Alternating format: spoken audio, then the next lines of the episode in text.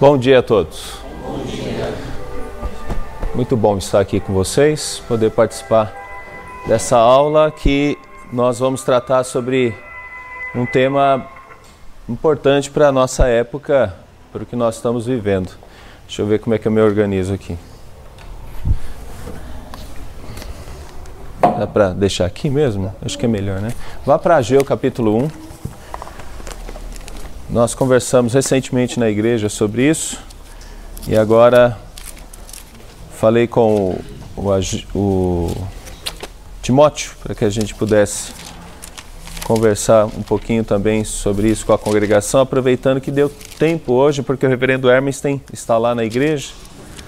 Então a gente pôde vir para cá, tendo em vista que os próximos dias vão ser bem corridos, então não foi possível, não seria possível.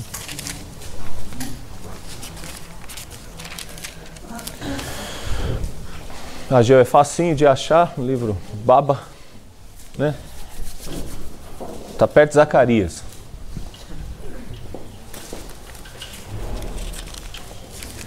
Vou ajudar, está perto de Sofonias.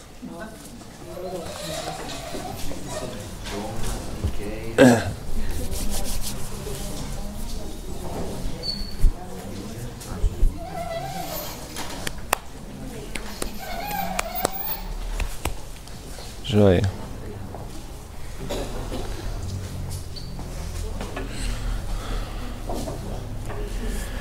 Vou ler apenas o capítulo primeiro. Tá no, no segundo ano do rei Dario, no sexto mês, do primeiro dia do mês, veio a palavra do Senhor por intermédio do profeta Ageu a Zorobabel, filho de Salatiel, governador de Judá, e a Josué, filho de Josadaque, o sumo sacerdote, dizendo: Assim fala o Senhor dos Exércitos: esse povo diz: Não veio ainda o tempo, o tempo em que a casa do Senhor deve ser edificada.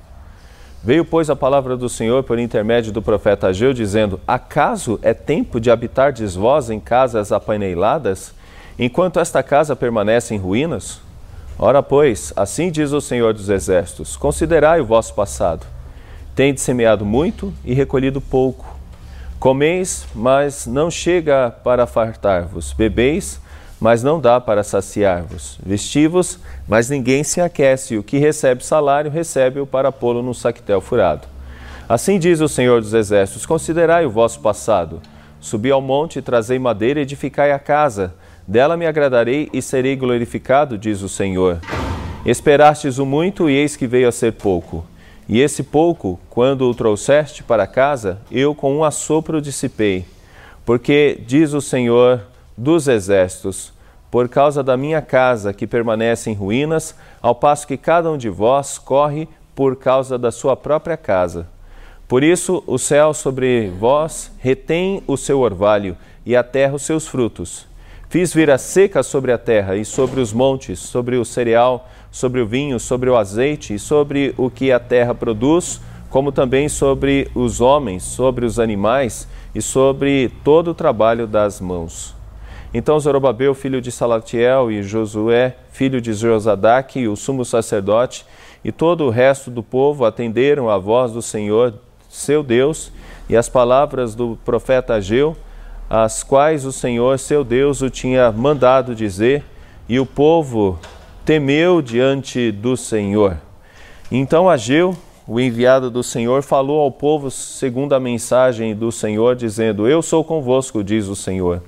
O Senhor despertou o espírito de Zorobabel, filho de Salatiel, governador de Judá, e o espírito de Josué, filho de Josadaque, sumo sacerdote, e o espírito do resto de todo o povo.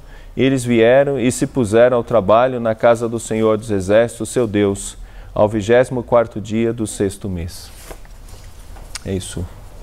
Oremos mais uma vez. Obrigado, Senhor, por esta igreja, obrigado pela vida dos irmãos e irmãs que aqui estão. Sustente a vida de cada um nas suas atividades, nos seus trabalhos e também no seu cuidado para com esta casa. Abençoa, Pai, os próximos meses, que Satanás não tenha poder sobre a vida desses irmãos, mas que todos, ó Deus, blindados por Ti, possam ser fortes, valorosos, corajosos para dar, Senhor, seguimento à organização desta igreja. Obrigado pelo teu amor que nos sustenta, que nos fortalece, que nos alegra em Cristo Jesus. No nome dele pedimos e Rogamos a tua direção também nesse momento de estudo. Amém, Senhor. Ok. Oh, eu acho que eu vou querer colocar aqui.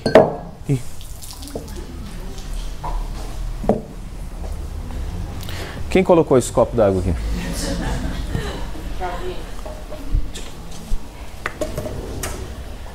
Coisa ruim é quando você não está acostumado com o ambiente, né? Ou perdeu o costume com o ambiente. Ok. A água. A água. Para termos água, você precisa ter.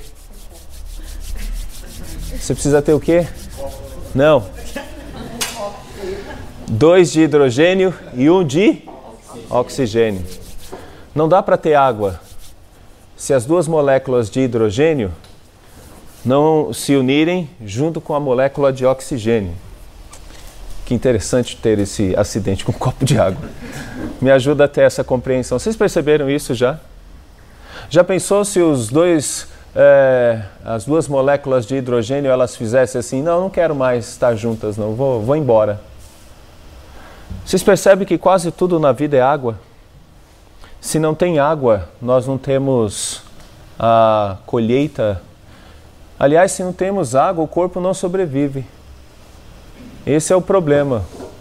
Né? Numa, num acidente ou, por exemplo, num deserto, você não sobrevive não porque não tem alimento, mas você não sobrevive porque não tem água.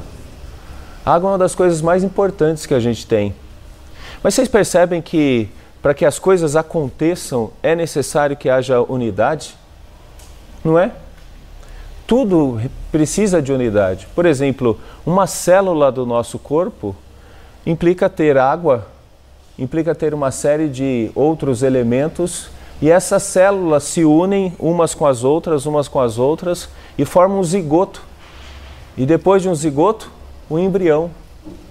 E depois esse embrião, com a multiplicação de células, se transforma numa criança. Ou seja, todos nós, em algum determinado momento, fomos mais água do que corpo. É engraçado isso, não é? Por exemplo, Jesus Cristo, quando começou o ministério dele, ele não poderia fazer tudo sozinho? Poderia, ele tem poder para fazer tudo sozinho. A capacidade que ele tinha, a força que ele tinha, ele poderia fazer tudo sozinho, mas é interessante que ele resolveu agregar e trazer pessoas. É interessante que quando Deus chamou o povo, chamou uma família. Abraão, sua mulher, e depois toda a estrutura de família. E é interessante que quando Paulo vai falar de igreja, ele vai dizer que igreja é um corpo, mas um corpo precisa de muitos membros.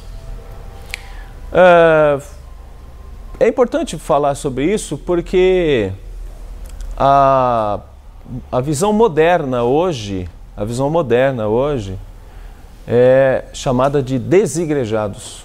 Desigrejados. Eu não sei se você já ouviu falar. Desigrejados. E o que pensa um desigrejado? O desigrejado ele pensa que ele pode ficar em casa vendo um vídeo do Nicodemos, que ele está muito mais do que alguns que estão na igreja servindo ao Senhor, porque ele está longe da hipocrisia que é viver dentro da igreja. Ele acha que por ele estar, por exemplo, é, na sua casa e vendo um vídeo é, de um pastor famoso, sem se envolver com dificuldades da igreja, é, sem se envolver com pessoas dentro da igreja, ele está completando o, que seria, por exemplo, o chamado de Cristo Jesus. E eu creio que o texto de Ajão nos ajuda a entender que tudo que Deus fez importa agregar importa unidade. Afinal de contas, se os dois átomos lá, de, as duas moléculas de hidrogênio resolvessem dizer assim, não, agora a gente cansou de estar junto, não está bom não essa história entre nós, vamos nos dividir. E o de oxigênio dissesse, adeus, não quero mais vocês, nós não teríamos água. E seria assim com uma série de coisas, né? Jogadores de futebol, vamos imaginar, não, estou jogando só para mim agora é o conhecido fominha, já viu falar? Ele não agrega, né? Mas em tudo a gente precisa dessa visão comunitária e com a igreja não foi diferente. Quem é Ageu? Olha o nome Ageu, minha festa. Nome bonito, né? Quem, tem, quem quer ter filhos ainda? Coloca aí Ageu, né? chama ele de minha festa. Né? Ageu, data 520 a.C. Os ensinos de Ageu. Deus abençoou os que retornaram após o exílio. E o reino de Deus deve ser, deve ter prioridade. Essa é uma questão importante em Ageu. Ageu está dizendo que o reino deve ter prioridade. Prioridade é uma palavra muito bonita, porque nós aprendemos que prioridade a gente dá para coisa que amamos, não é verdade? Prioridade a gente dá para coisas que, ama, que nós amamos. Por exemplo, se você dá prioridade mais para o seu carro do que para a sua casa, significa que você ama mais o seu carro do que sua casa. Né? Se você é casada ou casado e dá prioridade mais aos seus filhos do que ao seu marido, os seus filhos estão na prioridade do que o seu marido, quando deveria ser o marido. Prioridade é uma das coisas importantes assim na vida do crente, porque antes de sermos cidadãos, nós somos cidadãos do reino e há de se ter prioridade com as coisas do reino. Uma outra coisa que a gente vê em Ageu, esperança do povo de Deus está no templo e na casa de Davi. Toda a estrutura assim daquela, daquele retorno, esse povo veio de um retorno que durou quase 70 anos no exílio, eles deveriam voltar para construir o templo e para solidificar o trono de Davi. E, na verdade, o texto de Ageu ele é um apontamento para Cristo. Né? Eu vou acelerar porque eu não vou estar aqui para dar o próximo estudo, provavelmente. Mas olha aí o capítulo 2, versos de 20 a 23. Capítulo 2, versos de 20 a 23. Veio a palavra do Senhor segunda vez a Ageu, ao vigésimo quarto dia do mês, dizendo: Palavra Zorobabel, governador de Judá: Farei abalar o céu e a terra Derribarei o trono dos reinos e destruirei a força dos reinos das nações, destruirei o carro e os que andam nele, os cavalos e os seus cavaleiros cairão em um pela espada do outro. Naquele dia, diz o Senhor dos Exércitos: Tomar-te-ei, ó Zorobabel, filho de Salatiel, servo meu, diz o Senhor, e te farei como um anel de selar, porque te escolhi, diz o Senhor dos Exércitos. Anel de selar significa que é, ele teria o poder, o anel celular significa isso, o poder sobre todas as coisas. Sobre todas as coisas. Na verdade, isso aqui é um apontamento para Cristo, é um apontamento para Jesus, porque o trono que Zorobabel está tomando é tipo, é um tipo de trono que é o trono de Cristo Jesus. Olha que interessante quem é é, sobre quem está falando essa profecia. Vai para Mateus, segura um pouquinho aí o, o, texto de Ageu, porque se perder Ageu, danou-se. Acha aí Ageu, deixa Ageu achadinho e vai lá para Mateus capítulo 1. 1.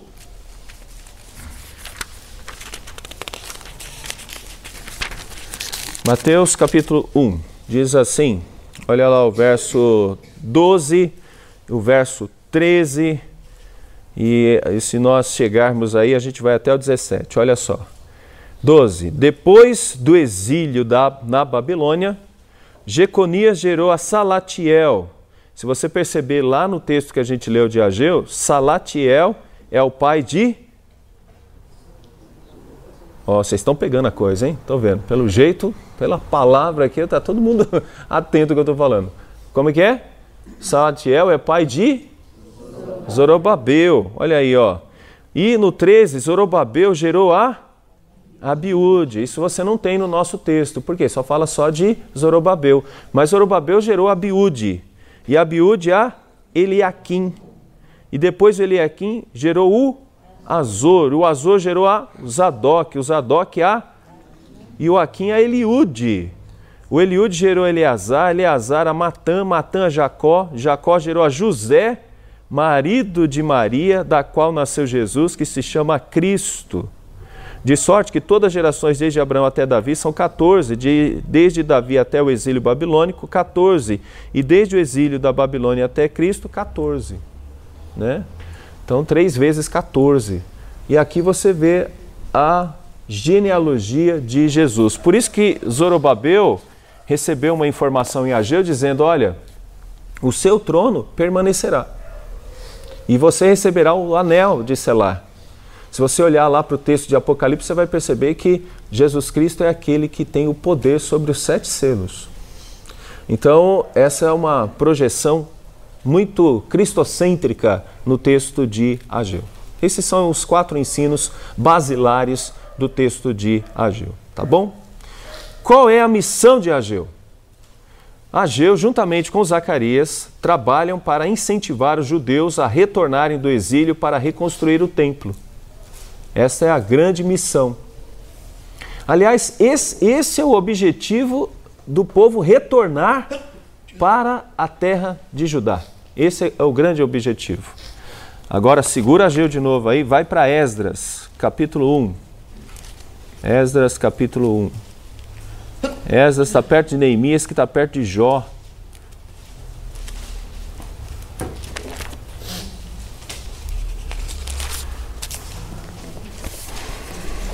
Olha o que diz aqui o texto de Esdras, no capítulo 1.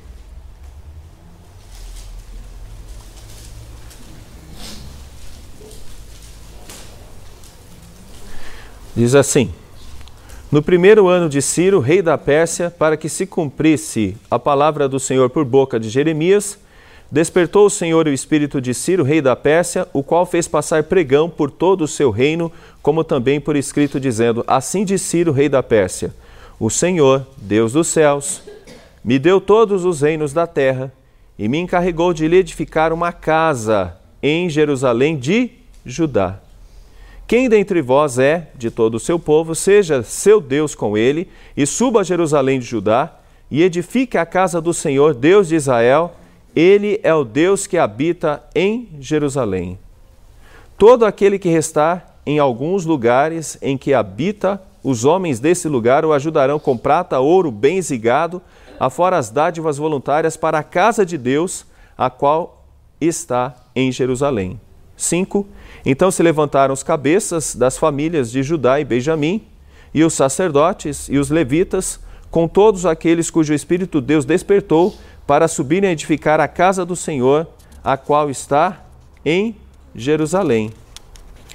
Olha o capítulo 2 agora, tem mais informações aqui, mas olha o, o capítulo 2, né?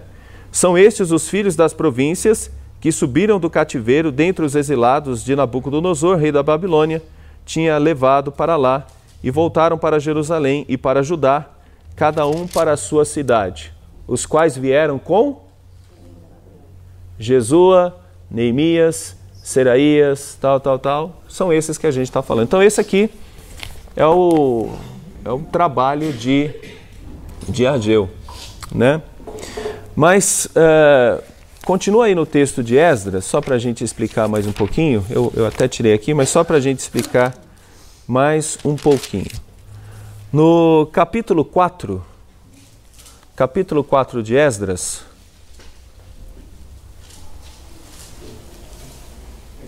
você vai ver um, um, um versículo que diz o seguinte, né? Verso 4 4, capítulo, capítulo 4, verso 4. Então agentes da terra desanimaram o povo de Judá, inquietando-os no edificar. Alugaram contra eles conselheiros para frustrarem o seu plano todos os dias de Ciro, rei da Pérsia, até o reinado de Dario, rei da Pérsia. Então, olha o que diz o 24 ainda do capítulo 4. Cessou, pois, a obra da casa de Deus, a qual estava em Jerusalém, e isso até o segundo ano do reinado de Dario, rei da Pérsia. Capítulo 5. Ora, os profetas Ageu e Zacarias, filho de Ido, profetizaram aos judeus que estavam em Judá em Jerusalém, em nome do Deus de Israel, cujo espírito estava com eles.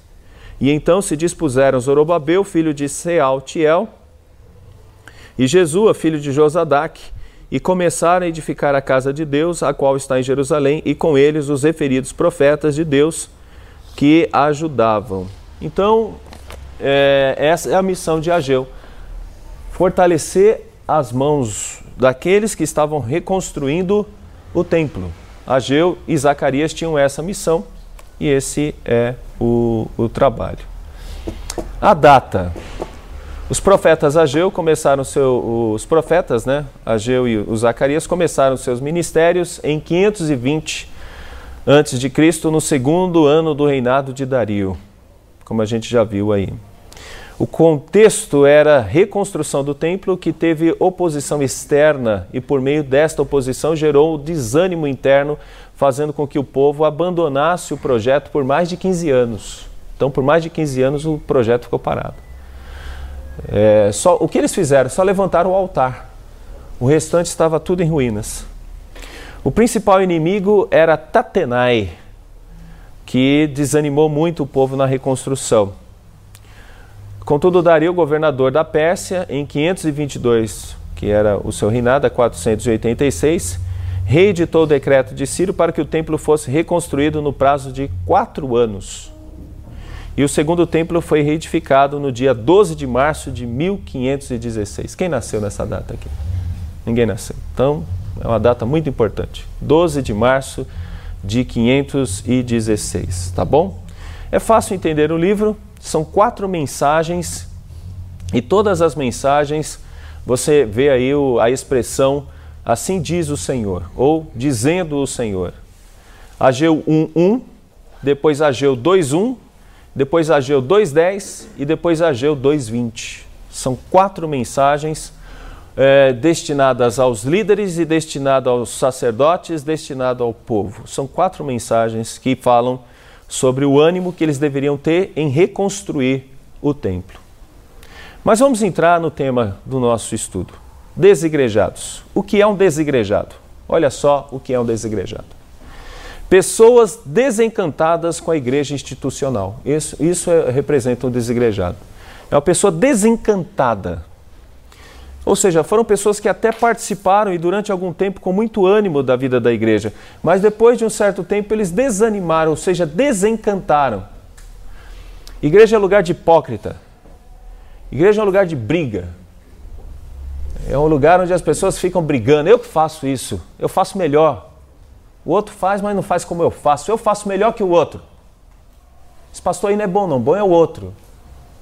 Ah, eu não gosto de igreja, não. Lá todo mundo fica fofocando. Então, começa lá, eu, eu não gosto de igreja porque quando eu chego lá eu vejo pessoas me olhando assim, ó. Eu não gosto de igreja não, porque quando eu chego lá a pessoa fica. Ninguém fala comigo. Ninguém vai falar comigo. Né? Alguns falam assim. É, é, como que é? Na igreja só tem hipócritas. Aí alguém disse: sempre cabe mais um, né? Então, pessoas desencantadas com a igreja. Bom, no nosso contexto no Brasil, isso é pior. Porque no Brasil, a igreja evangélica é uma igreja muitas vezes que tem um dono ou uma dona. A família é a dona. Você tem igrejas hoje que a família é dona mesmo. E se olhar lá no, no, na razão social, o, aquele pastor é o dono da igreja. O prédio é dele, e ele coloca o filho depois, passa de geração para geração. É quase uma hierarquia de, de sangue azul, passa de geração para geração. E é um negócio terrível, porque fica muito mais complicado isso. Não é um, um regime eclesiástico, bíblico de igreja. É um regime inventado, onde você tem uma pessoa que é dona da igreja. Ele tira quem ele quer, ele coloca quem ele quer, ele faz o que ele quer. Economicamente, ele tira proveito da igreja. Economicamente, ele tira proveito da igreja. Basicamente, o dinheiro vai para a conta dele. Não tem uma comissão de exame de contas. Porque se tiver uma comissão de exame de contas, tem que estar ligado à família. Isso se torna uma visão muito ruim, monárquica dentro da igreja. Vocês estudaram aqui vários regimes de igreja. Eu posso dizer que esse no Brasil é o pior onde cada um faz o que quer da igreja, dizendo-se ser dono da igreja. E como se faz isso no Brasil? No Brasil é muito fácil isso. Você pega uma ata, pode ser na, no, no, no, apartamento lá, reúne pessoas no apartamento, pega uma ata, redige essa ata, vai lá no, no cartório, registra, pronto, você tem uma igreja construída, uma igreja organizada. No Brasil você tem essa facilidade. E isso faz com que você tenha realmente grandes desilusões. Porque naquele lugar, quem está mandando é aquela família. Outra coisa, pessoas que abandonam a igreja, mas mantêm a fé. Segundo o que se diz, um desigrejado é uma pessoa que abandona a igreja, mas mantém a fé. É o que eu falei. Ele vai lá para a casa dele, agora de manhã, talvez ele vai acordar 11 horas da, da, da manhã, ou, ou meio-dia, e aí ele, ele pode estar tá jantando, ou quer dizer, jantando, almoçando, e ele pode estar almoçando e assistindo um vídeo que ele escolhe lá no, no YouTube, porque você pode pegar lá, você tem 300 pregadores, aí você coloca lá o vídeo dele, ah, já foi edificado hoje, no dia do Senhor. Dá uma volta no shopping depois, assiste Fantástico, vai dormir, no outro dia está trabalhando. Ele diz: Eu sou crente, sou evangélico. Outro ponto: quer ser cristãos, mas sem igreja. Ou seja, querem ser cristãos, mas sem igreja. Gente, olha o tanto de livros sobre como essas pessoas podem ser crentes sem igreja. Né? Você tem aí o George Barnum, é, Revolução, ou seja, como sair da igreja. A cabana, quem gostou aí do filme A Cabana? A cabana é um estímulo para você ser um crente sem igreja. O filme, o livro, você se torna crente sem ser igreja. É, é a ideia do, do William P. Young, ele é um filho de pastor e ele tem uma grande desilusão por ser filho de pastor e por ter vivido a infância, a adolescência e a juventude dele dentro de uma igreja. Ele fala: olha o tanto que eu sofri vivendo a infância, a adolescência e a juventude na, na, na igreja. O pai dele era missionário, sofreu como filho de missionário, sofreu como membro de igreja, então ele tem uma série de coisas que, na verdade, transparece a ideia de, olha, igreja é um ambiente sofrível. Igreja é um ambiente sofrível, né? Uh, você tem aqui uh, Life After Church. Life After Church, ou seja, vida depois da igreja. Você não precisa mais da igreja. Como você pode ter uma vida depois da igreja, que é a do Brian Sanders. Você tem também o do, do Martin Zenner, né? How to Quit Church, né? Ou seja, é, como você vai sair da igreja, como que você pode sair da igreja, né? Ou você tem o Julian Dewey dizendo Quitting Church, né? Como que a igreja é, pode acabar, deixando a igreja porque os fiéis estão saindo e o que fazer a respeito disso, né? Uh, olha só, Frank Viola e o George Barna, que escrevem o seguinte: explorando as raízes das práticas das igrejas, ou seja, cristianismo pagão explorando as raízes das nossas práticas na igreja.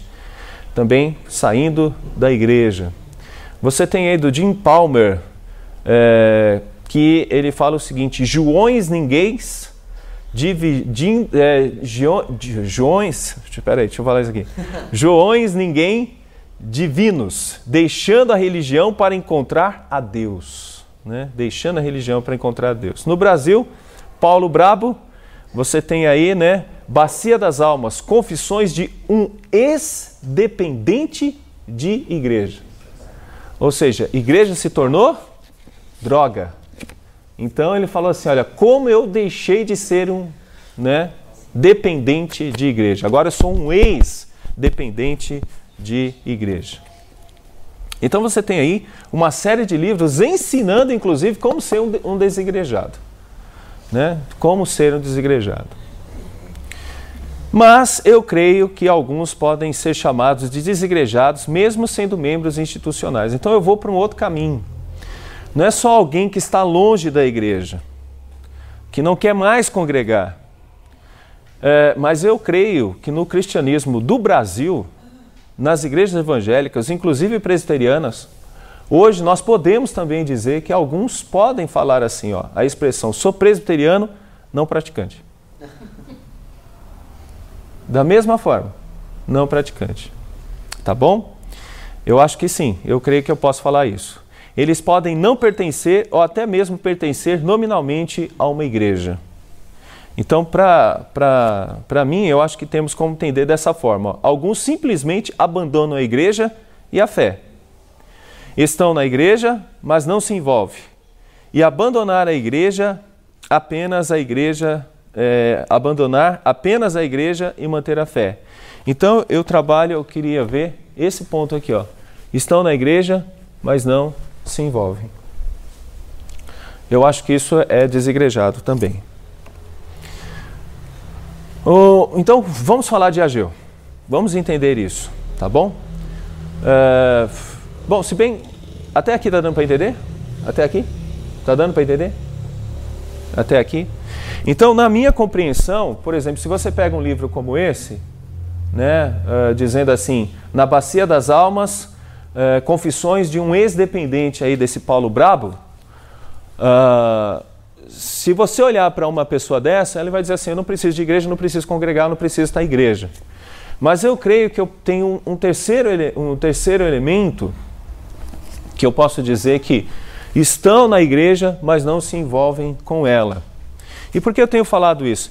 Porque até mesmo lá na Igreja São Bernardo, a gente recebe membros que vêm por pública profissão de fé. E funciona assim: uh, percebi alguns deles. Eles vêm na igreja um domingo. Faltam três. Faltam três. E no quarto vão numa outra igreja em um outro lugar. Aí depois vem um domingo na igreja. E eu tenho certeza que se alguém perguntar para eles assim, de que igreja você é, ele vai dizer assim, eu sou da igreja presbiteriana. Mas se perguntassem para mim, eu diria o seguinte, não, ele não é da igreja. E por quê? Na igreja você agrega. Na igreja você ajunta. Na igreja você carrega as cargas uns dos outros. Na igreja você chora com os que chora e você se alegra com os que se alegra. Isso é igreja. Na igreja você sabe quem está doente, quem está feliz porque vai ter um filho, quem está alegre porque vai casar. Você sabe quem está triste porque está enfrentando uma doença terrível.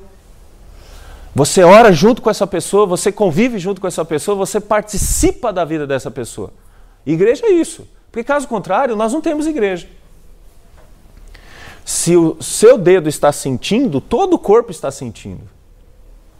Então o agregar é lógica. O agregar não é escolha. O agregar é uma questão lógica. Ou você agrega ou você não agrega.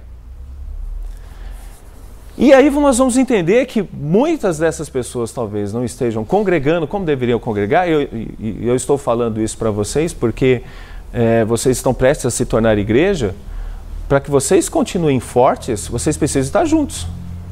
Tem um coral e de repente num determinado momento, ah, eu não vou não, hoje eu estou... A Tânia falou um negócio assim. É, não vou não. Aí o outro falava, ah, o outro lá é, fez um negócio lá que eu. A igreja, a igreja deixa de ser igreja. Não tem coral. Já pensou três, quatro, cinco? Né? Cadê o baixo? Não tem baixo. Não tem louvor, então, da parte do coral. É, se a gente for perceber, vamos imaginar o seguinte: todo agregar é muito complexo e difícil. Como é difícil agregar? Não é verdade? Casamentos duram pouco, é, é, filhos contra pai, pai contra. Isso é, é, é o natural no mundo. A igreja deveria fazer diferente. A igreja deveria vencer essas dificuldades de um ponto de vista diferente. E qual é o ponto de vista diferente? É se importar com coisas maiores, que é o tema que nós estamos vendo com a Gil. Então vamos lá, voltando para a Gil. Olha só o chamado para reconstruir. Subi ao monte, trazei madeira e edificai a casa. Dela me agradarei e serei glorificado, diz o Senhor. Qual é o objetivo de Ageu? Animar o povo para reconstruir o templo. Esse é o objetivo de Ageu. Está tudo em ruínas, está tudo caído. Então eles precisam reestruturar o templo. A única coisa que eles conseguiram fazer foi levantar o altar. O templo estava todo destruído, em ruínas. A Deus dará. E a primeira fala de Ageu é: Subi ao monte, trazei madeira, edificai a casa, dela me agradarei e serei glorificado, diz o Senhor. O que havia nesse povo? Havia uma, uma letargia. Né? E essa letargia é algo contrário ao que Deus já tinha dito sobre o templo. Olha só, 1 Reis 7, de 1 a 4 está aqui. Edificou Salomão seus palácios, levando 13 anos para o concluir. Edificou a casa do bosque do Líbano, de 100 côvados de comprimento, 50 de largura e 30 de altura, sobre quatro ordens de colunas de cedro e vigas de cedro sobre as colunas. A cobertura era de cedro, abrangendo as câmaras laterais em número de 45, 15 em cada andar, as quais repousavam sobre colunas. Havia janelas é, em três ordens e janelas oposta a janelas em três é, fileiras. Ou seja, para construir o templo teria que ter muito trabalho, teria que dar muito suor para aquela reconstrução e uh, eles não estavam uh, dispostos a tanto trabalho assim. Então, vêm as consequências. Quais são as consequências? Consequências na vida prática. Ageu 1, de 9 a 11. Esperastes o muito, e eis que veio a ser pouco. E esse pouco, quando o trouxestes para casa, eu com o sopro dissipei. Por quê? Diz o Senhor dos Exércitos. Por causa da minha casa, que permanece em ruínas, ao passo que cada um de vós corre por, por causa de sua própria casa. Observe isso. Observe isso. Está percebendo? Por causa de sua própria casa, ou seja, seus próprios interesse. Ou seja, é o que eu acho, é o que eu penso, é o que eu quero. Eu estou preocupado com o quê? Com a minha casa. Deus está dizendo o seguinte: sabe por que, que não está dando certo as coisas na vida de vocês? Porque o objetivo de vocês voltarem de Suzã, da Pérsia, para Jerusalém, era se preocupar com a casa do Senhor. Então aqui eu já tenho um princípio, princípio muito importante. A, a base prioritária da vida de um crente é a obra do Senhor. Ah, mas e o meu trabalho, as minhas coisas? Sim, isso tem total lugar. Você tem total liberdade para essas coisas. Mas se na vida de um crente não, não houver a preocupação com o desenvolvimento da obra do Senhor, tá, tem algo errado com o seu cristianismo, tem algo errado com a sua vida de fé. Eu estou falando isso de maneira geral, não que você seja assim. Estou entendendo que todos que estão aqui estão intimamente interessados na obra do Senhor. Estão extremamente preocupados com a obra do Senhor. Mas eu estou falando que no nosso país já temos aí um problema sério, que é o presbiteriano não praticante. Presbiteriano não praticante. Está acabando cada vez mais. Por exemplo, escola dominical está acabando em algumas igrejas. Não tem mais escola dominical. Você escolhe, você vai no culto de manhã ou vai no culto à noite. Você vai no culto de manhã ou vai no culto à noite. O agregar está se perdendo cada vez mais. Grupos de oração, grupos de reunião de oração, está se perdendo cada vez mais. E estamos vendo aqui uma observação do próprio Deus por meio de Ageu, dizendo que esse povo estava muito preocupado, cada um com a sua própria casa. Por isso, o céu sobre vós retém o seu orvalho e a terra os seus frutos. Fiz vir a seca sobre a terra e sobre os montes, sobre o cereal, sobre o vinho, sobre o azeite e sobre o que a terra produz, como também sobre os homens, sobre os animais e sobre todo o trabalho das mãos. Então aqui a gente enxerga é, um problema grave. Eles se importavam com tantas coisas.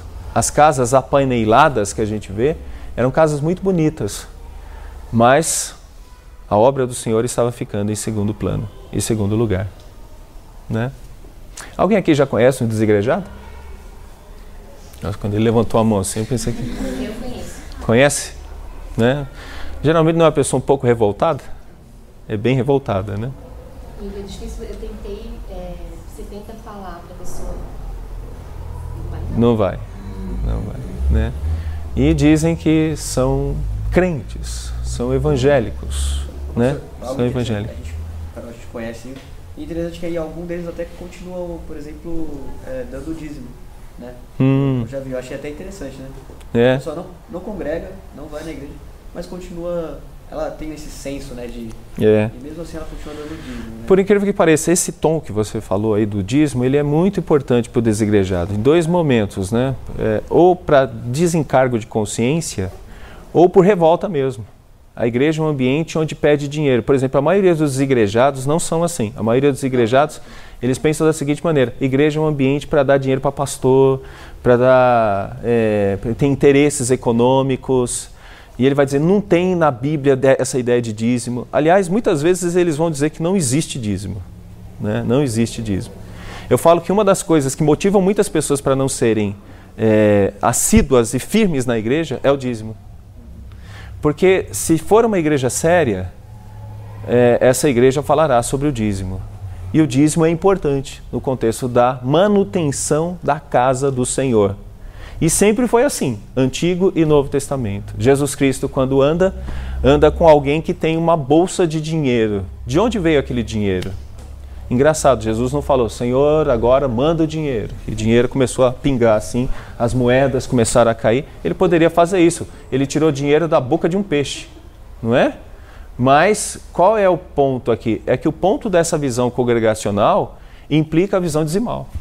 E muitos que não querem mais conviver com a igreja, nesse sentido de se tornar membro efetivamente envolvido com a igreja, fogem por causa da questão dizimal. Foge da questão dizimal como é que fala? Converter uma pessoa no bolso é um ponto muito complicado, né? Muito complicado. Na verdade, a conversão do bolso implica a conversão do coração também. E aqui a gente vê isso, né? As implicâncias disso tudo aqui, por exemplo, você pode, ver que as implicâncias da palavra de Ageu é com relação ao ganho, a visão financeira. Olha só, ó, é, por isso o céu sobre vós detém o orvalho e a terra os seus frutos. É toda uma visão financeira de fato é uma visão financeira. Né? E, e, e por quê?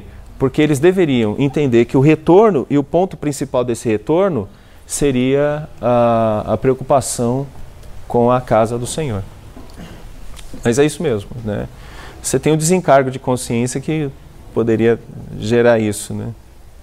Mas isso é assim, Vinícius. Eu conheço pessoas assim que, quando sabem que a igreja está passando uma necessidade ou fazendo uma campanha, resolvem ajudar mas muitas vezes é por desencargo de consciência.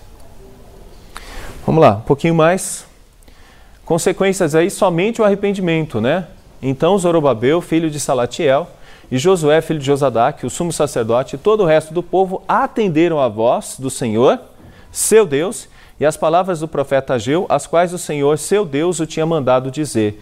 E o povo temeu diante do Senhor. Então Ageu, enviado do Senhor, falou ao povo segundo a mensagem, segundo, segundo a mensagem do Senhor, dizendo: Eu sou convosco, diz o Senhor. O Senhor despertou o espírito de Zorobabel, filho de Salatiel, governador de Judá, e o espírito de Josué, filho de Josadac, e o sumo sacerdote, e o espírito do resto do povo.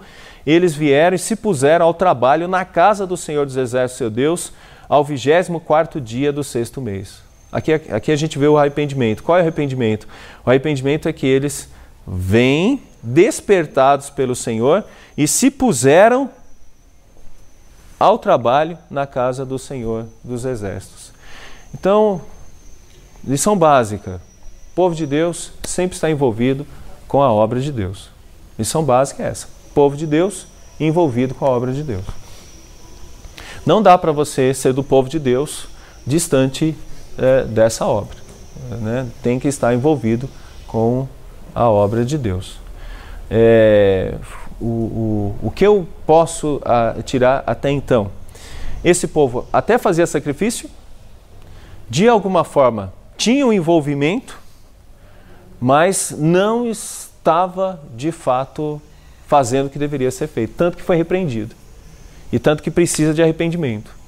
E nesse arrependimento você vai ver que depois disso eles se dão à casa de Deus. Eles amam a casa de Deus, eles vão trabalhar na casa do Senhor e vão fazer o serviço na casa do Senhor.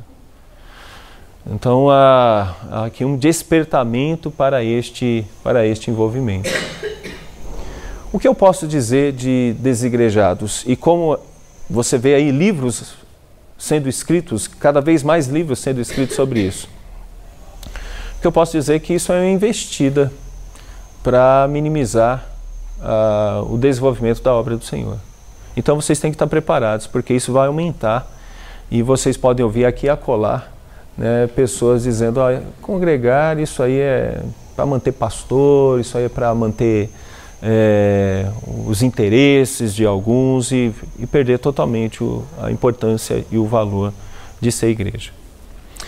Bom, qual é o resultado então? Resultado é o seguinte: os anciãos dos judeus que iam edificando e prosperando em virtude do que profetizaram os profetas Ageu e Zacarias, filho de Ido, edificaram a casa e terminaram segundo o mandado do Deus de Israel e segundo o decreto de Ciro, de Dario e de Ataxerxes, rei da Pérsia. Então isso já está em Esdras 6, verso 14, ou seja, os anciãos dos judeus iam edificando e prosperando em virtude do que profetizaram os profetas.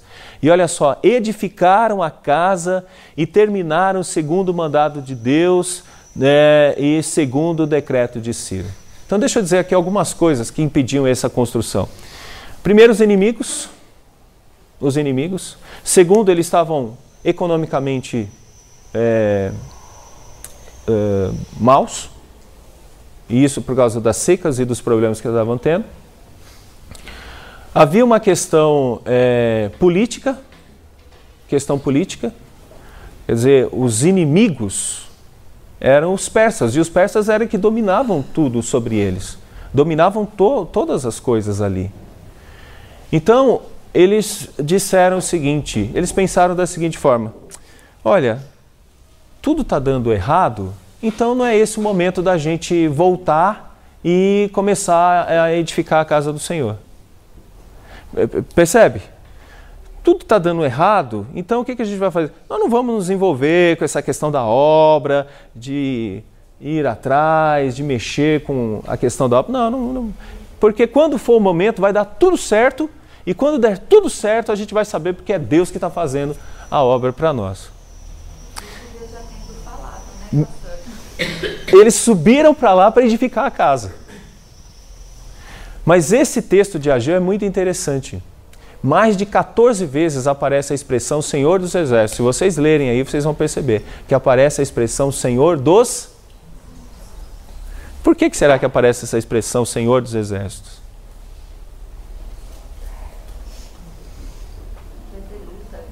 Exatamente. As lutas deles e as dificuldades deveriam ser enfrentadas não pelas circunstâncias, mas enfrentando as próprias circunstâncias para fazer a obra de Deus ir adiante. Vou pegar aí na questão dizimal. Sabe como funciona na questão dizimal? Funciona mais ou menos assim. Ai, está apertado, não vou dar o dízimo não. Está apertado, não vou dar o dízimo não. Ou seja, a gente coloca primeiro a dificuldade, coloca primeiro os problemas, coloca primeiro todas as dificuldades que possam ter e a obra de Deus fica em segundo plano. Quando a obra de Deus deve ficar em prioridade e não em segundo plano. Quando começamos a pensar desse jeito, nós colocamos primeiro o si do que Deus. E nesse texto, vocês vão perceber que vai aparecer várias vezes a expressão Senhor dos Exércitos, dizendo o seguinte: não é por vocês, é, pelo, é por mim, é pela minha força e pelo meu poder. É dessa forma que vocês vão fazer. Então, aquela obra que estava parada durante muito tempo começa a ser reerguida independente das dificuldades. Eram dificuldades com os inimigos, eram dificuldades políticas e eram dificuldades econômicas políticas, econômicas e com os inimigos. Mas a obra foi levantada. A ponto do texto dizer: edificar a casa do Senhor e a terminar, segundo o mandado do Deus de Israel e segundo o decreto de Ciro, de Dario e de Ataxés. Ou seja, os próprios reis entenderam que aquele lugar deveria ser reconstruído. E é interessante que quando os inimigos foram falar contra a casa que estava sendo reedificada, depois que Ageu profetizou, foram examinar nos livros e encontraram lá que os reis deveriam ajudar na reconstrução. Eles tiveram que trazer, ao invés de uma carta dizendo parem com a reconstrução, eles tiveram de trazer uma carta dizendo o seguinte: agora vocês, inclusive todos vocês, devem dar dinheiro para que a casa seja reedificada. Ou seja, os inimigos tiveram que dar dinheiro para que a casa fosse reedificada. Eles tiveram que ser humilhados e a casa foi edificada que, que nós temos aqui, meus irmãos? A igreja precisa de crentes atuantes. A igreja verdadeira tem templos, cultos regulares aos domingos, tesouraria, hierarquia, ofícios, ofertas, dízimos. A igreja precisa de crentes. A água precisa de duas moléculas de hidrogênio e uma de oxigênio para ser água. A igreja, para ser igreja, precisa de pessoas que vivam em lugares verdadeiros, não em lugares virtuais, né? Não lugares virtuais. Gente, eu passo geralmente as quintas-feiras nos hospitais. Nos hospitais. É gente com gente, gente lidando com gente. Eu queria ver um desigrejado no hospital, né, apertando o botão e alguém chega, vem aqui me consolar. Né? Ah, virtualmente aparece um pastor virtual, pastor virtual, aí é, consolar doença no estômago, doença no estômago, pastor você que está com o estômago com problema, vou orar por você. Não existe esse mundo virtual para quem está enfermo. Quem está enfermo precisa de pessoas que façam-se presente. Nem uma ligação, manda um zap, manda um zap lá para a pessoa que está, ó, tô aqui mandando um zap para você. Não. Você precisa de, de chama o Nicodemos para ir lá. Ele não vai poder estar lá. Quem dera ele pudesse estar lá, mas não vai estar lá. Precisa de presbíteros. Irmãos que acompanham os crentes, estão junto com eles, comam junto com eles, chorem junto com eles, vivam junto com eles. Isso é igreja. Coral virtual. Fazer um coral virtual. Agora aqui vamos ter o coral. Aperta o botão, põe um vídeo. Aí tem um, um coral lindo. Bobear dos mormons. Né? Tem lá um coral lindo, cantando. Não, é importante. Ah, mas esse coral não está tão bom. É o meu coral, tá? Não fala mal dele, é meu. É o nosso coral. É o nosso povo. Todo mundo que está ali está lutando. E o que eles estão produzindo é bom, sabe por quê? Porque é povo, é gente que vivem uns com os outros, que se abraçam, que passa raiva um com o outro também. Porque nós somos pecadores. A gente passa raiva um com o outro. Tem hora que uma pessoa manda um negócio assim, bate de. Parece que cortou a gente no meio. Mas o que, que a gente faz? Recupera e vai adiante. É assim, ele é pecador, também sou. Talvez eu já falei algumas coisas para ele também que não foi bom. Isso é igreja. E é isso que o povo não estava entendendo naquela época, porque estava todo mundo dizendo o seguinte: a gente vai faz um sacrifício, mas o mais importante é que a gente cuide da nossa casa. A nossa casa é mais importante. Ele vai dizer, não, vocês estão perdendo o fio da meada. O importante é a casa do Senhor. É a casa do Senhor. Quando você não vai na casa do Senhor, ah, é menos um, ninguém nem vai sentir falta. Não. Todos deveriam sentir falta. Todos deveriam sentir falta. Todos deveriam se sentir amados. Cultos regulares aos domingos. Né? Domingo é o que? É o dia do Senhor. É o dia do Senhor. Desigrejados muitas vezes gostam de ser desigrejados porque a melhor coisa que acontece no domingo é o soninho. O soninho é ótimo no domingo, tanto de manhã como à tarde. É maravilhoso. Domingo é um dia que na maioria das vezes aparece um monte de coisa. Aniversário do fulano, né? Bola com os fulanos.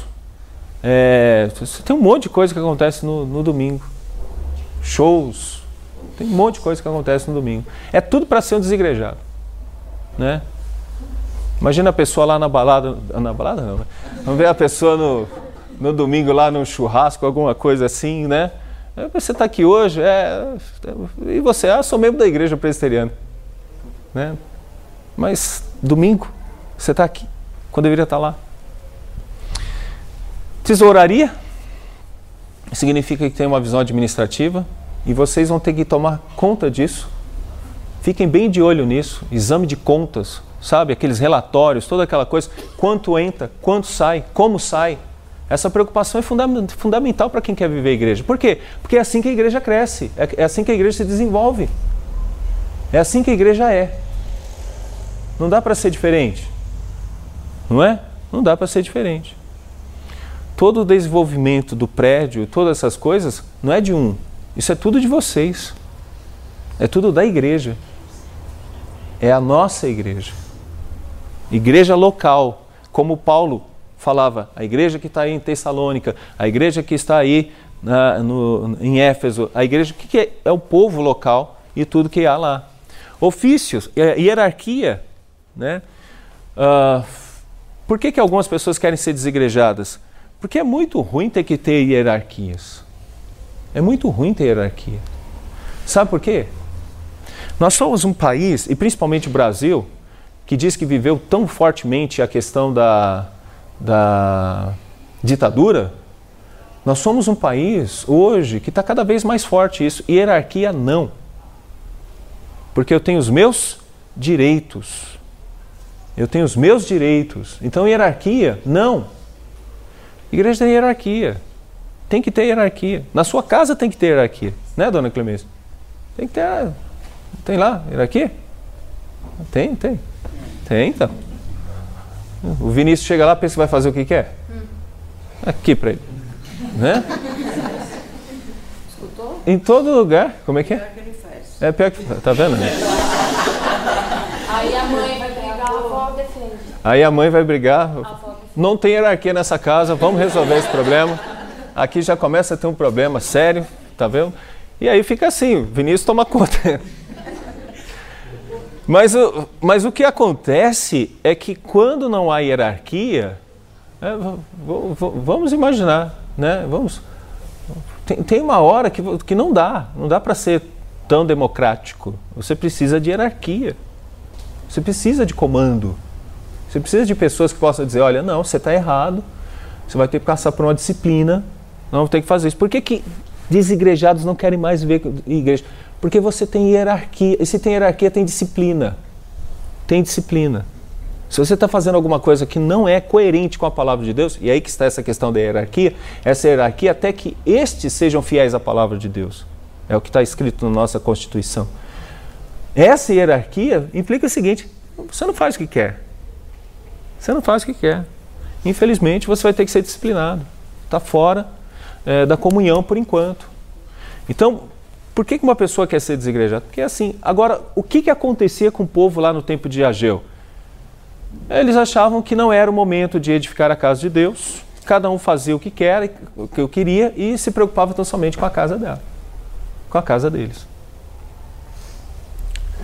Ofertas, dízimos, uma igreja não sobrevive sem, senão com a questão econômica, que é a questão financeira, isso é crucial também.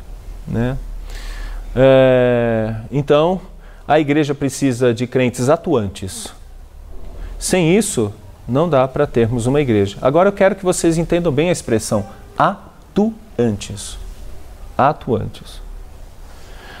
Não adianta uma igreja ter no seu hall 80 membros, 80 membros, né, e não termos crentes atuantes. Ela pode ter 80 membros no hall, mas não é igreja.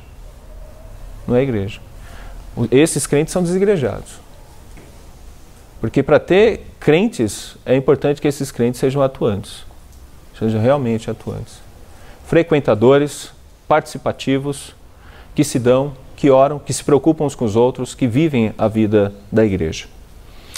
Outra coisa, confissões, como a confissão de fé. É, não dá para você ter um crente que não conheça o padrão doutrinário de sua igreja. E o padrão doutrinário de sua igreja é o que faz com que ela diga: Eu estou nesta igreja porque eu confio no padrão doutrinário dela, porque senão eu não estou, eu não vou para, eu não fico nessa igreja. Talvez muitos, se fizessem isso, tivessem um zelo para com o padrão doutrinário, talvez não estariam na igreja que estão.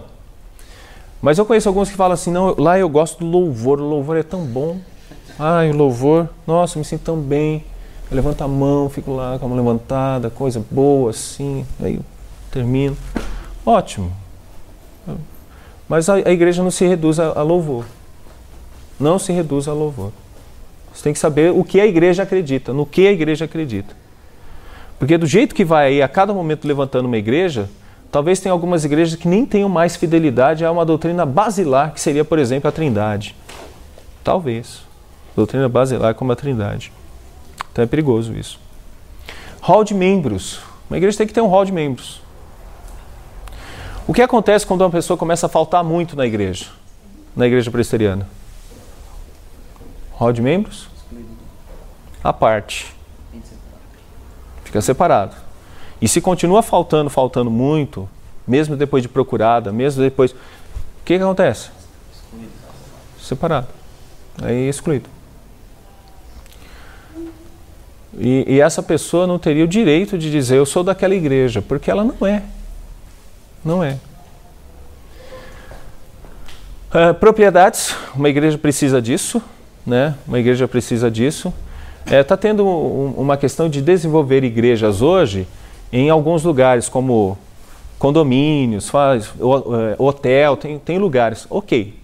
Para o desenvolvimento inicial da igreja, está ali. Mas vai precisar, em determinado momento, que tenha um lugar específico. Vai precisar que tenha um lugar específico. Começa numa casa. A igreja de São Bernardo começou no, em duas casas, que é a casa dos Bergamasques e dos Lales. Começou nas casas. Mas não, não, pode ficar nas casas. Você tem que ter um ambiente específico, onde você tem a liberdade para chegar, entrar, do que um ambiente de terceiros, né? um ambiente específico da própria igreja. Então, prioridades. Meu tempo já está acabando já, né? Eu acho que já está no final, né? Vai bater o sinal daqui a pouco? Dez minutos. Dez minutos. Então tá bom. É, escolas, seminários, então é isso, tá bom? Um movimento reacionário. A igreja, como organização humana, tem falhado e caído em muitos erros, pecados e escândalos e prestado um desserviço ao Evangelho. Precisamos sair dela para podermos encontrar a Deus. Esse é o movimento dos desigrejados. Né? O que, que acontece com, com os desigrejados? Erros, pecados, escândalos, é, serviços. Então nós precisamos sair da igreja para podermos encontrar a Deus nós sabemos que é isso mesmo, pode acontecer de ter esse tipo de erros, esse tipo de problemas, mas nós devemos enfrentar esses erros, devemos enfrentar esses problemas. Erros, pecados, escândalos, tudo isso deve ser enfrentado. E a melhor forma de fazer isso é estando na igreja, não fugindo dela. Não é sair da igreja, mas é estando dela. Então agora eu uso Nicodemos aqui né, ele usa uma expressão que eu acho muito interessante. Ele diz assim, está bem pequenininho, né? Ele diz assim: no final fico com a impressão que os desigrejados, na verdade, não são contra a igreja organizada meramente porque desejam uma forma mais pura de cristianismo, mais próxima da forma original, pois esta forma original já nasceu organizada e estruturada nos evangelhos e no restante do Novo Testamento. Acho que eles querem mesmo a liberdade para serem cristãos do jeito deles acreditar no que quiserem e viver do jeito que acham correto, sem ter que prestar contas a ninguém. Pertencer a uma igreja organizada, especialmente aquelas que historicamente são confessionais e que têm autoridades constituídas, conselhos e concílios, significa submeter nossas ideias e nossa maneira de viver ao crivo do Evangelho, conforme entendido pelo cristianismo histórico. Para muitos, isto é pedir demais. Então, eu Concordo com o reverendo Nicodemos nesse sentido, né? Só aumento dizendo que alguns que ainda se dizem crentes ou que estão pertencendo a determinadas igrejas estão fazendo a mesma coisa, só que de uma maneira meio sagaz assim, né? De uma maneira muito sagaz. É, é, fulana é, é, da igreja, fulano é da igreja. Aí como é que ele age? Ele vem um domingo, falta quatro. Vem mais um, falta mais cinco. Vem mais um, falta mais seis. Isso é desigrejado. E eu creio que está nessa mesma situação aqui, ó. É, viver do jeito que acham correto, né? Sem ter que prestar contas a ninguém. Eu não posso controlar o que um crente está fazendo durante a semana. Realmente não posso. E nem é essa a ideia, nunca foi dada essa ideia. O crente tem que ter a responsabilidade de entender que onde ele está, ele é um crente. Mas uma coisa é certa: não adianta ele dizer que ele é um crente, sendo que ele não vive, não respira a vida na igreja. Também está errado. Ah, eu sou daquela igreja. Né? A, a melhor forma é pergunte para as pessoas daquela igreja se ele realmente é daquela igreja. Né? Pergunte se é realmente daquela igreja. Porque a vivência em igreja implica numa compreensão de agregar tão forte que você está tá muito interessado naquela igreja. É como Isaías, eis-me aqui. E está muito envolvido com aquela igreja.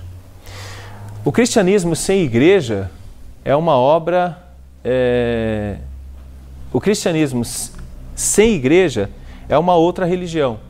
A religião individualista dos livres pensadores, eternamente em dúvida, incapazes de levar cativos seus pensamentos à obediência a Cristo. Então, é, dessa forma, nós podemos fazer aqui uma pergunta, né? E é claro aqui, com certeza, se, se nós perguntarmos se você é um desigrejado, talvez você vai dizer não. Espero que não, mesmo. E espero que você não se torne um desigrejado também. Né? Porque se perguntar assim, ah, desigrejado é aquele que não frequenta mais igrejas e que ele ainda se considera evangélico. Eu diria que desigrejado é alguém que, mesmo achando-se no espírito da coisa, que é o espírito adorativo da coisa, ele não se envolve e não se detém na obra da igreja. Para mim, era como aqueles lá no tempo de Ageu. Tinha o sacrifício, mas o texto de Ageu uma repreensão constante para esses crentes, dizendo que eles estavam se preocupando com as suas casas, preocupando com a vida deles, enquanto que a casa de Deus estava em ruínas. Ou seja, não adianta você se preocupar com a sua vida, sendo que você não tem uma preocupação com a igreja. E se não há uma preocupação com a igreja, me perdoe, me desculpe, eu vou ter que dizer isso. Você também é um desigrejado. Para que a igreja se movimente, para que a igreja viva, para que a igreja respire, para que a igreja esteja forte, para que a igreja esteja bem, é necessário que você faça parte dela de uma maneira mais dedicada, mais engajada, inserindo-se em muitas coisas que precisam. Graças a Deus, nós estamos vendo que aqui isso tem sido claro. A gente está vendo esse engajamento. Mas eu posso dizer para vocês o seguinte: a igreja é um ambiente difícil e complicado, de pecadores. E dentro desse ambiente você precisa ter ânimo para não se tornar um desigrejado. E acho que cabe também aqueles que estão igrejados, aqueles que continuam na igreja, sempre estarem atentos a essas pessoas, né? Porque um desigrejado acho que não começa da hora pra noite e já para de vir. Uhum. Começa do jeito que o senhor falou. Vem um domingo, aí falta um, aí vem outro, aí uhum. vai faltando dois. E se é. As pessoas que estão dentro da igreja, se o corpo não começa a sentir aquilo, a pessoa cada vez mais se afastando. Uhum. E nós sabemos que quando falta um domingo, falta dois, aí fica mais fácil cada vez mais faltar. Né? Exatamente. Então, essa atenção, a visita, a conversa, é, mostrar que você está uhum. Tá ali com a pessoa, isso também é muito importante para aqueles que estão dentro da igreja. Né? É. Essa responsabilidade cabe àqueles que estão. Eu acho que temos duas coisas fortes, né? Primeiro, aqueles que já conhecemos, que são pessoas que é, até então estavam conosco, que precisam realmente desse carinho dessa atenção. E alguém fala assim, ah, mas gastar vela com defunto ruim, eu, eu ouço muitas vezes essa expressão. Gente, você também foi defunto ruim. Né? É, é que a gente sempre olha para o outro e fala, o outro é, nós nunca somos. Nós sempre somos os melhores, né? Mas você também foi defunto ruim. Então, é, você tem que gastar vela. Tem que, tem que ter essa preocupação mesmo. Né? Tem que ter essa preocupação. Não podemos escapar das questões legais de uma igreja, né? Não podemos escapar das questões legais mas não, não podemos fazer isso. Então, no primeiro lugar, eu acho que é isso aí mesmo, Vinícius. Tem que ter essa preocupação com aqueles que são os caseiros que a gente conhece. Mas uma coisa também que a gente tem que entender é o seguinte: não é porque alguém diz que é evangélico hoje que você não deva pregar o evangelho para ele. E esse é o outro ponto. Então, você conhece uma pessoa, talvez no seu trabalho, em algum lugar, e aí, como é que tá? Ah, eu também sou evangélico, eu também confesso a fé evangélica. Mas pergunte se essa pessoa está firme. Porque não há. É, a, a igreja é a agência do reino. A igreja é essa agência. Ela é muito importante, com todos os defeitos que ela tem. Mas a igreja é a agência. Não estar firme numa igreja é algo muito grave. Digo gravíssimo. Não estar firme numa igreja é algo grave, gravíssimo. Então, se você encontra pessoas assim, elas precisam do evangelho. Elas precisam de alguém para dizer o seguinte, amigão, amiguinha, você precisa mudar. Você está engajado. Fazer parte de um corpo.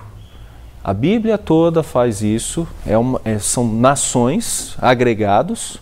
Ó, oh, com bom e com agradável é viverem unidos os irmãos. Mas aí você já vai para Hebreus 10, 25. Não deixai-vos de congregar, como é costume de alguns, tanto mais quanto vedes que o dia se aproxima. Então, quer dizer, o congregar, ele, ele é muito importante. Então, essas decepções que você teve aí, falando para essa pessoa, né? Essas decepções que você teve, elas não podem ser maiores do que o desejo que você tem de ver a casa reconstruída, levantada em pé e servindo a Deus. Porque é por meio dela que o Evangelho é pregado, divulgado. Não dá para ser diferente. Então essas pessoas precisam do Evangelho. E é aí que entra, pastor. É, uhum. Eu vou falar por mim. E todo mundo sabe que, não sei se eu sou uma desigrejada, uma afastada, uma excluída, o que, que eu já sou, né? Uhum.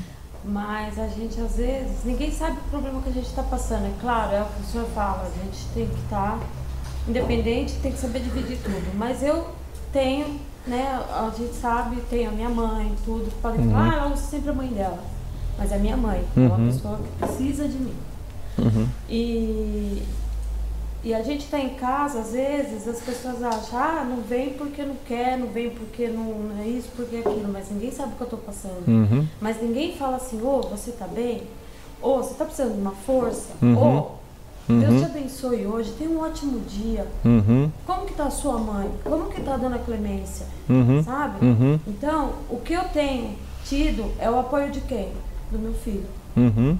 Ele tem sido uma testemunha, eu estou com 47 anos e falo isso perante todo mundo. Uhum. Ele tem sido uma testemunha viva na minha vida. Uhum. De me encorajar e de falar, mãe, vamos hoje, mãe. Uhum. Eu sei que está difícil, mas vamos, mãe, faça esse esforço. Uhum. Porque às vezes é duro, a gente já está pronta para sair para o culto, está com uma dor forte nela. Domingo passado que aconteceu isso. Ela, filha, eu não vou. Eu não vou. Eu falei, eu não vou deixar a senhora sozinha, porque diabetes caindo também. Então, muitas vezes falta essa palavra, sabe? Que é. a gente sente falta. A gente não quer ser paparicada, não uhum. quer confete, não quero nada disso, pastor. Uhum. Mas para quem já teve, igual você falou, já trabalhou, já teve um cargo, já participou até de uma federação, já foi tudo. Uhum. De repente você se sente assim, tão.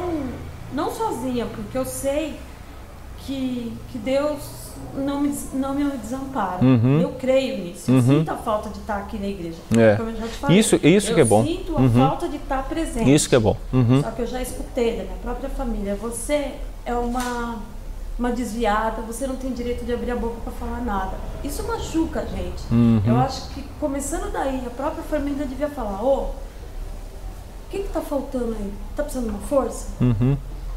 O que está pegando? Que parte está pegando na sua vida? Uhum. Vamos lá, vamos sentar, vamos conversar. Não, eu não tenho isso. Uhum. Eu me sinto abandonada. Eu me uhum. sinto uhum. isolada. É. Meu apoio é a minha mãe e meu filho. E agora, esse chaveirinho que está aí de, de né? Então, pastor, é o que eu falo. Isso tudo, a gente está vendo que a igreja está crescendo, a gente está com vontade de voltar, trabalhar, tudo. Mas às vezes, muitas vezes, falta aquela palavra assim de alguém falar, ô, oh, tá tudo bem com você? Uhum. Eu entendi. tô tendo, muito sim, dos jovens que estão indo lá em casa para uhum. Vinícius. Uhum. Eu tô tendo. Eu agradeço a Deus pela vida, sabe, do Mateus, do Davi, do, do, do pão ali, do Neno. Entendeu? Do, o, da Carol, do Abraão, que não tá aqui, do desse menino aqui, ó. Tá uhum. Tá sendo um exemplo, tá indo na minha casa. Uhum. Entendeu? Uhum. Foi um prazer fazer almoço para eles domingo. Tudo bem que foi uma hora antes, mãe, tá indo só seis amigos comer em casa. Mas é um tempo que você passa ali de comunhão, uhum. que você vai vendo, que você vai se animando, você vai falando, uhum. poxa, o que, que eu estou fazendo fora da igreja se eles estão aí todos é. felizes? Uhum. Então às vezes falta isso, um é. pouco desse amor. Mais amor, mais. Eu, primeiro eu creio que o lugar de um estudo como esse é, é para que a gente não seja um desigrejado. Nesse caso, eu não estou vendo uma desigrejada. Né? Você está tendo aí uma série de questões envolvendo aí a sua, a sua vida. É, eu conheço muitas pessoas assim. Eu conheço muitas esposas assim. Eu conheço muitas pessoas que, primeiro, elas gostariam de ter essa liberdade. Então, quem está tendo tem que ficar feliz. Né? Porque eu acho que o ponto central do que você falou é que eu desejo isso, eu quero isso. Então, esse é o ponto central. Esse é o ponto mais importante. Esse é o ponto mais importante. Isso, isso te qualifica não como uma desigrejada, né? é, e nem com uma desviada, é. né? Isso, isso não te coloca nessa posição. É, então não é bom falar isso. Agora o que eu vejo é, é o seguinte, né? É, essa, esse desejo e esse ânimo de querer estar é o que caracteriza, por exemplo, é, o que é um amortecimento e o que não é.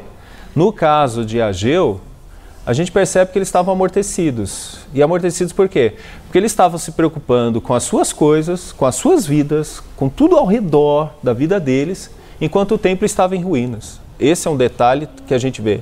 E é triste. Eu falo que esse é o detalhe do desigrejado. Agora, no caso, é, por exemplo, de uma situação como essa, é muito comum uh, a gente perceber pessoas, pessoas assim, né, que é, volta e meia, quando a gente visita, é, aí a pessoa fala, olha, eu tenho isso, tenho essa situação, tenho essa situação, tenho essa situação. Esses dias eu estava conversando com uma senhora que ela não está vindo por causa de síndrome do pânico. Então agora a gente está encontrando e ela está se esforçando para vir de manhã, porque ela, ela tem medo da noite. Quer dizer, é uma luta, é uma questão diferente, né? Uh, então você tem casos e casos e precisa avaliar cada um desses casos. E acima de tudo, cada um tem que se medir individualmente, né? Cada um considerar. E tem uma expressão muito importante no texto de Ageu, no capítulo 2, que é a palavra considerai. E ele vai dizer o seguinte: o que, que ele está querendo com isso? Considerar. Ele está dizendo assim: pense na sua vida, pense na vida de vocês. Por que, que as coisas estão do jeito que estão? Pense por que, que as coisas estão do jeito que estão. E aí ele fala: retornem. Eu acho que, acima de tudo, o crente tem que pensar nisso, o considerar, né? se preocupar e se avaliar e entender realmente né, o quanto é importante essa vida em comunhão, o quanto é importante essa vida na igreja. Mas é aquilo que a gente falou, a fragmentação é muito grande, inclusive no convívio em família. A fragmentação é muito grande no convívio de um casal. Não é diferente quando a gente fala, inclusive, de igreja. Né? Dona Clemência, ia falar alguma coisa? Eu só ia falar que também a gente sente muito que Tem dia que eu não aguento sair da cama. Uhum. E eu sinto falta de visitas. Uhum. Uhum.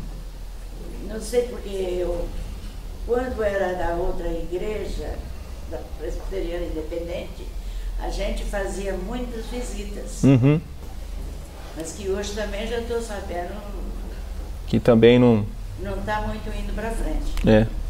Mas hoje, como eu me sinto muito debilitada, eu sinto falta de visitas. Eu, eu, vim, eu vim de uma igreja que eu, eu saía de manhã e fazia assim umas oito visitas por dia. E quando eu cheguei aqui em São Bernardo, uma das coisas que eu gostava muito de, de, de, de que eu fiz assim, com, com, eu, eu, me lembro que em, é, num mês eu consegui visitar todas as pessoas que estavam com o nome lá no, no, na, no, com os doentes, né? com nomes do, dos doentes.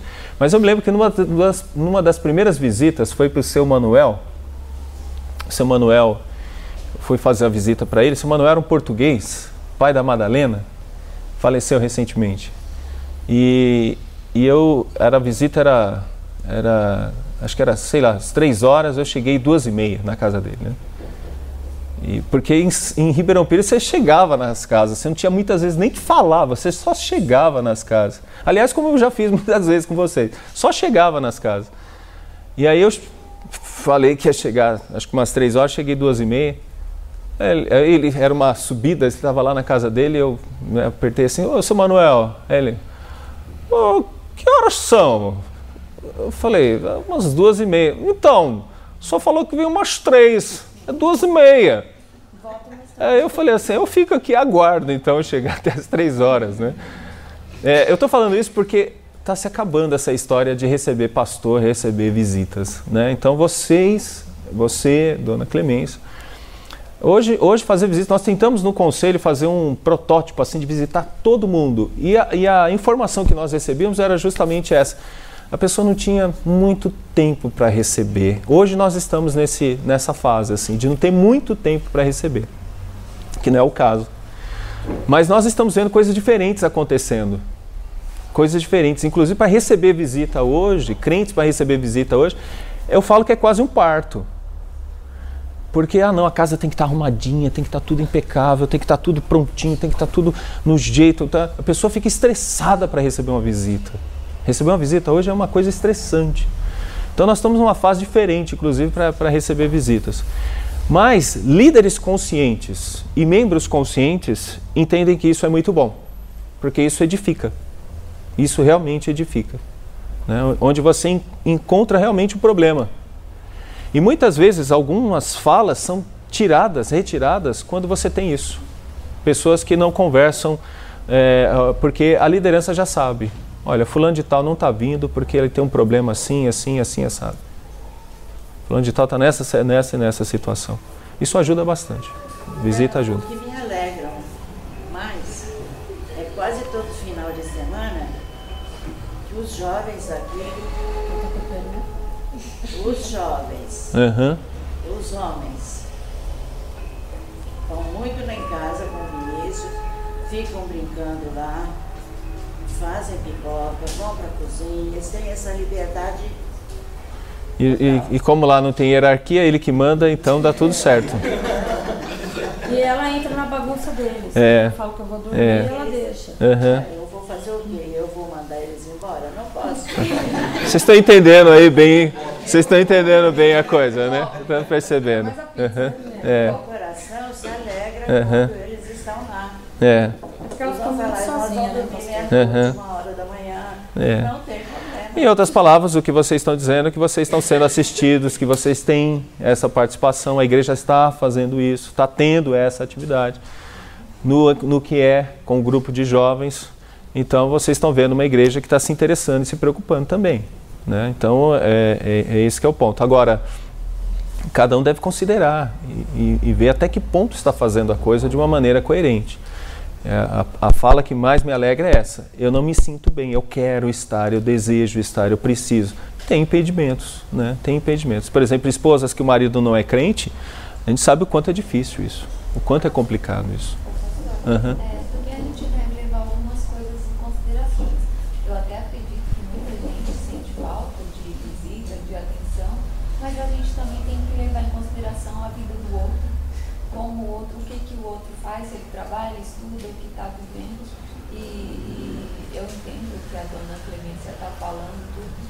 Pessoas que eu acho a tecnologia, como a gente tem visto, cada vez nos afasta mais. Uhum. Pessoa que você liga uma, duas, três vezes, às vezes a pessoa vê a ligação, ela não é capaz de te retornar. Uhum. De te dar... Então acontece, infelizmente acontece. É uma coisa que eu acho que todos nós devemos estar atentos. Às vezes você liga porque você queria uma ajuda e às vezes é, você liga até porque você queria ajudar o outro. Uhum. Nem sempre você tem um retorno esperado. Uhum. De ambos os casos. É. Poxa, você falou assim, eu queria falar com aquela pessoa porque ela teria uma resposta para me dar, sei que me ajudar. E a pessoa não te retorna. Uhum, uhum. Então, assim, eu acho que cada vez, infelizmente, vai ficar pior, né? É. Porque tem ficado. E, e esses desigrejar, o que, acontece? Com a tecnologia, a tendência é Exatamente. que a gente tem é. que cuidar. É. Porque às vezes, vamos supor, se a pessoa está doente, isso é ótimo para uma pessoa que fica acamada ter uma palavra ali. Uhum. Mas outro dia eu fui fazer uma visita para uma senhora, que ela é ex-cunhada da minha irmã da Igreja Batista, ela teve um AVC, uma senhora assídua na Igreja Batista, tudo e eu saí de lá arrasada, porque foi até no dia, um domingo à tarde, foi eu, minha mãe, ela ficou no quartinho lá sozinha. Eu falei, senhora não tem uma música, um louvor para colocar. E, e ela tem dois filhos, ela ficou sozinha hum. lá. No, no Realmente quarto. é. É. Quer dizer, sem poder se movimentar, às vezes o telefone toca, Sim. não consigo pegar o telefone. É, do, eu acho que três coisas do que você está falando. Primeiro, é, como a gente se sente mal em algumas coisas que passa na vida da igreja, a gente não quer que o outro passe. Então a gente se coloca no lugar do outro e, e ao invés de ficar se comiserando, ir atrás e fazer o que a gente deveria muitas vezes fazer, ajudar. Uh, segunda coisa, essa tecnologia. Realmente ela é uma inimiga, muitas vezes é uma grande inimiga. A grande fantasia, tenho 1.200 alunos, alunos 1.200 amigos no, no, no, no Facebook, que, que é uma grande fantasia né? Uma grande fantasia. Você se sente querida, você se sente amado, você se sente feliz, né? Uh, por curtidas. Aliás, esses dias o Instagram tirou a questão do Né? Teve gente que ficou depressiva, né? Ficou com problemas assim, ai, não tem mais, as pessoas. É, por quê? Porque isso mexe com a autoestima. Então nós estamos lidando com autoestima, né? Então a melhor forma de lidar com a autoestima é fazer com que o outro se sinta bem também. É ajudar o outro. E a tecnologia não nos ajuda nesse, nesse sentido. É, agora, ser sensível para saber que tem alguém que está precisando é uma das questões básicas da vida da igreja. E muitas vezes ela passa despercebida, porque nem todo mundo consegue abraçar tudo. Mas é muito interessante quando pessoas já começam a se sentir assim e um começar a se preocupar com o outro. Independente de não ser o líder ou os líderes, mas alguém começar a pensar no outro. A ponto de poder chegar em um presbítero da igreja e falar assim: olha, eu fiz uma visita para Fulano, mas eu achei que ela está tão carente. Né? Será que você poderia ajudar nisso? Quem está fazendo isso está ajudando o presbítero ou o diácono a fazer uma coisa boa para a vida de outras pessoas na igreja. Mas não nesse sentido de cobrança, do tipo, ah, essa igreja é falha, essa igreja é isso. Nós temos um sentimento muito belicoso, nós temos um sentimento muito mal. São pecadores. Se a gente começar a fazer as coisas, não é? Está é, todo mundo falando. Quem? Fulana. Fulano não é todo mundo. Né? Então a gente começa a ser belicoso nas coisas que a gente faz. E isso que vai corroendo a igreja. Então não olhe para a igreja assim, ah, e essa história de taxar é muito perigoso, ficar taxando. Fulano é isso, fulano é aquilo. Tomemos cuidado com tudo isso. Essas três coisinhas são muito importantes, porque o convívio da igreja implica você ser sensível e lidar bem com essas coisas. Ok? Mais alguém? Então, vamos lá. Não tem um sinal aqui? Faz pé, depois o pé, não? Ah, as crianças descendo é o sinal. Então eu acho que já deu sinal, né? Então deixa eu terminar aqui. Lições, tá bom? Primeira lição que eu quero que a gente vá, e eu acho que trabalha bem em tudo isso que a gente já falou aqui. Subjetividade. Quando que a gente vê subjetividade no texto? Não veio ainda o tempo, o tempo em que a casa do Senhor deve ser edificada. Isso é subjetividade. Deus não falou isso aqui. Deus falou que eles deveriam subir e reconstruir a casa do Senhor. Não falou assim, ah, quando der o tempo lá, vocês reconstrói. Isso é subjetividade. O que é subjetividade? É o que eu penso, é o que eu acho, é o que eu quero. Geralmente, desigrejados, eles são subjetivos. É o que eu penso, é o que eu sinto, é o que eu acho. Mas e a Bíblia? O que, que a Bíblia diz? O povo não conseguiu perceber isso. Eles deveriam perceber o que a Bíblia estava dizendo. E o que a Bíblia disse era o seguinte: a palavra do Senhor, vá e reconstrua a casa. Vá e reconstrua essa casa. A gente viu isso lá em Esdras capítulo 1. Não é isso aqui, ó. Não veio ainda o tempo. Isso é subjetividade, né? Outra coisa. Deve existir preocupação com a obra de Deus. Acaso é tempo de habitar vós em casas apaneiladas, enquanto esta casa permanece em ruínas? Preocupação com a obra de Deus casa estava indo muito bem. Deixa eu dizer uma coisa que me entristece bastante, assim, muitas vezes, na vida de uns jovens, e alguns jovens. Começam a fazer faculdade. Logo, logo, alguns jovens aqui talvez passem por isso. Começam a fazer faculdade. Sabe o que acontece? Começa a faltar na escola dominical. Ou seja, começa a fazer uma escola, mas começa a faltar numa das principais escolas, que é a escola dominical. O quanto a gente cresce e se edifica com a escola dominical. Aqui a gente vê que vai se perder na preocupação com a obra de Deus. E aí vem dizer: não, eu tenho prova, eu tenho trabalho, eu tenho isso. E na maioria das vezes não é uma questão de prova, trabalho e isso. Na maioria das vezes é a questão que alguém consegue ficar duas horas na frente do Facebook, duas horas no Instagram, e vai perdendo os seus horários. E de onde tira? Da casa do Senhor. Segunda coisa, a por causa da minha casa que permanece em ruínas, ao passo que cada um de vós corre por causa da sua própria casa. Ou seja, corre por causa da sua própria casa. Eu tenho certeza que muitas das irmãs aqui, para estar aqui hoje, já deixou muita coisa já preparada e já pronta. Ou já, já trouxe, né? Para estar tá tudo ajeitado. Não dá, gente deve existir uma preocupação com a obra de Deus. Deve existir essa preocupação. O texto de Ageu mostra bem claro isso para nós. Eles falavam assim: ah, eu tenho que fazer. Ah, se preocupavam tanto com as coisas deles. Mas a casa do Senhor Não. Uma outra coisa que a gente vê também, uma visão comunitária. Então Zorobabel, filho de Salatiel e Josué, filho de Josadac, o sumo sacerdote, e todo o resto do povo atenderam à voz do Senhor seu Deus e às palavras do profeta Ageu, as quais o Senhor seu Deus o tinha mandado dizer, e o povo temeu diante do Senhor. Porque assim como o corpo é um e tem muitos membros, e todos os membros sendo muito constituem um só corpo, assim também a respeito de Cristo. Eu acho muito interessante isso. Zorobabel, Josué, líderes, e todo o resto do povo atenderam à voz é, do Senhor seu Deus e a palavra do profeta Ageu, as quais o Senhor seu Deus o tinha mandado. É a mesma coisa que a gente vê em 1 Coríntios 12, 12. Uma visão comunitária. A casa do Senhor deveria ser levantada e todos deveriam se preparar para que essa obra fosse adiante. Outra coisa que a gente vê também, oremos por um despertamento. É, eu acho muito legal isso, Ageu 1, de 14 a 15. Dá para vocês lerem? Vamos ler então. O Senhor despertou o espírito de Zorobabel, filho de Salatiel, governador de Judá, e o espírito de Josué, filho de Josadaque, o sumo sacerdote, e o espírito do resto de todo o povo, e eles vieram e se puseram ao trabalho na casa do Senhor, seu Deus, no vigésimo quarto dia. Olha que interessante. O Senhor despertou. Depois, você vai ver o Espírito, o Espírito e o Espírito. Olha só que interessante isso. O despertamento começa pelos líderes.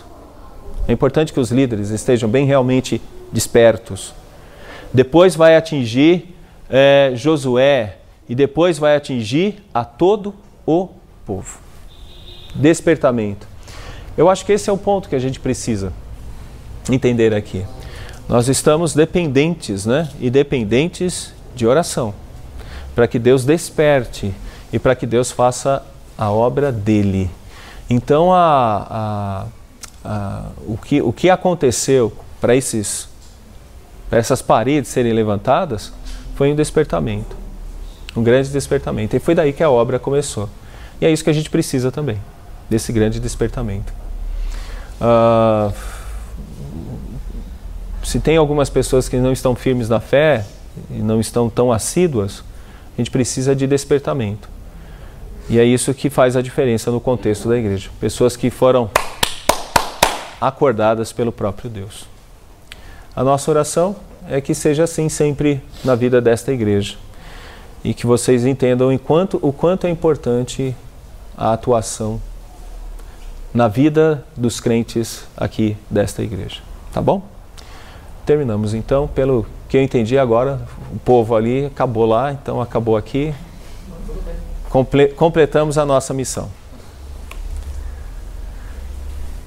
Que todos nos avaliemos né? E percebamos aí se estamos próximos de sermos desigrejados ou se estamos distantes de sermos desigrejados. Que Deus abençoe a vida de todos. Eu passo a palavra a quem? A ninguém? A ninguém? Então vamos fazer uma oração?